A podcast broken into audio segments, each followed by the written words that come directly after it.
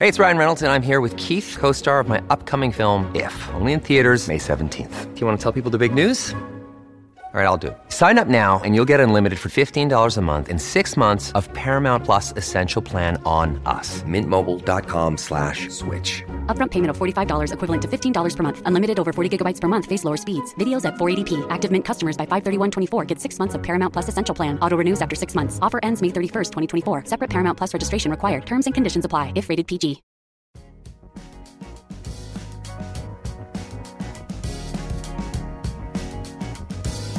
Al día con Tribunito por la mañana. A continuación, la actualidad informativa nacional e internacional, este lunes 7 de agosto de 2023.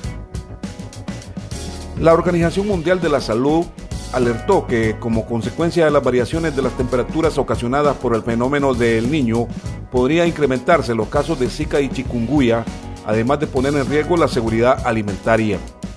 Las previsiones forman parte de las posibles consecuencias del fenómeno climático de forma particular en Centroamérica y al norte de Sudamérica, específicamente en Perú, Colombia, Venezuela, Surinam, Guyana, El Salvador, Honduras, Guatemala y Nicaragua.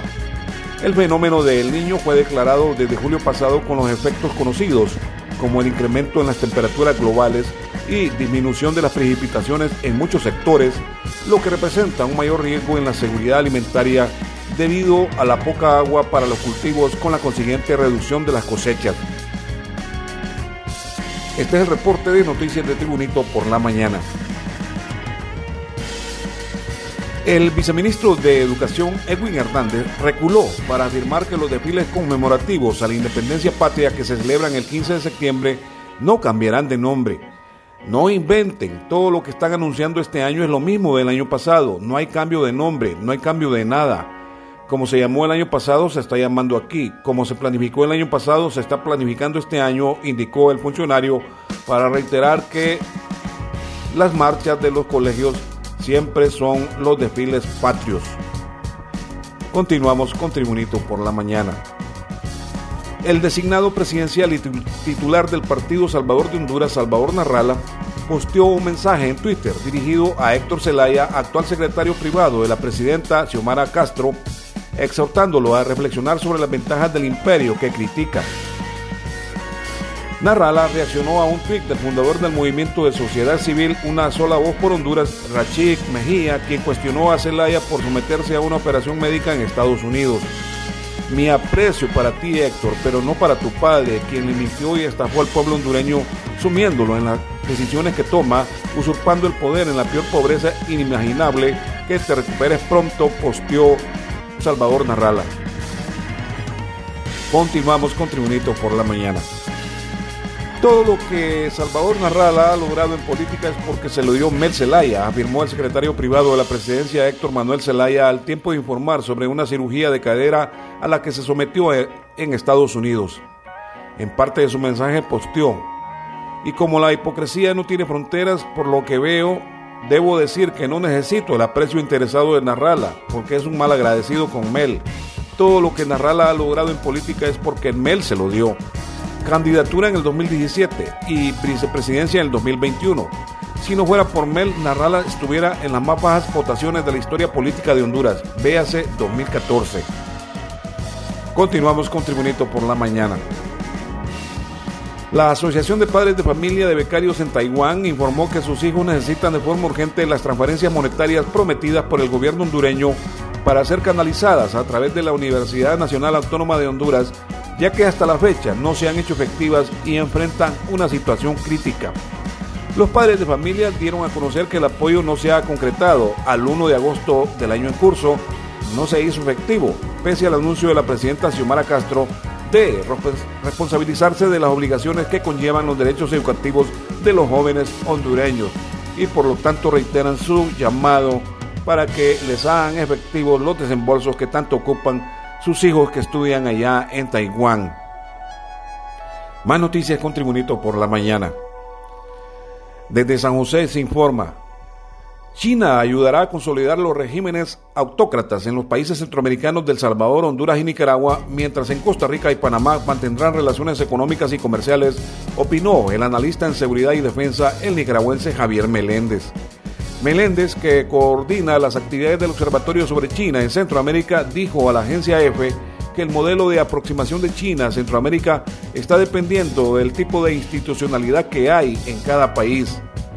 Los intereses y objetivos de China en Panamá y Costa Rica difieren con los intereses y objetivos que tiene China en sus relaciones con Honduras, El Salvador y Nicaragua, anotó el experto en el marco de un taller denominado Analizando la influencia de China en Centroamérica, organizado en San José, Costa Rica, por el organismo Expediente Abierto que él dirige y la alemana Fundación Friedrich Newman para la Libertad.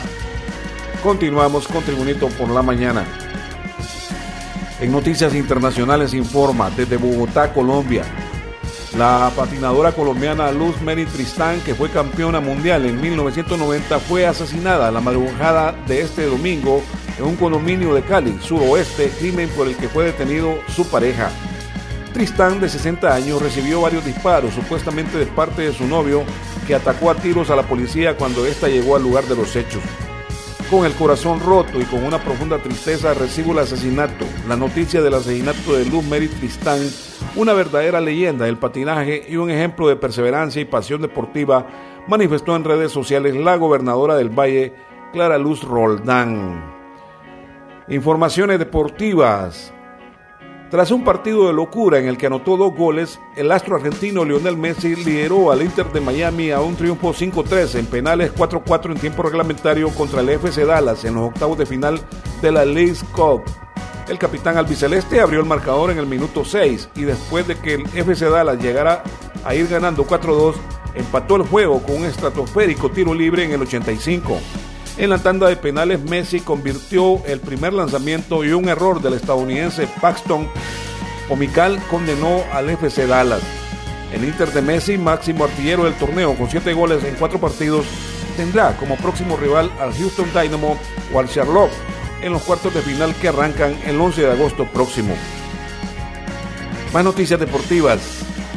La jornada 2 del torneo Apertura del Fútbol Profesional Hondureño 2023-2024 se completó con los cinco juegos donde los locales, Universidad Pedagógica Nacional Francisco Morazán, Olimpia y Maratón fueron los ganadores, mientras Victoria y Génesis no pudieron derrotar a sus rivales Olancho y Motagua.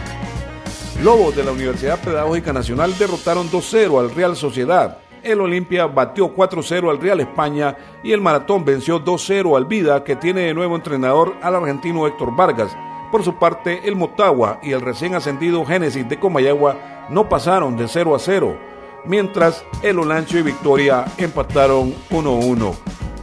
Este ha sido el reporte de noticias de Tribunito por la mañana de este lunes 7 de agosto de 2023. Tribunito por la mañana te da las gracias y te invita a estar atento a su próximo boletín informativo.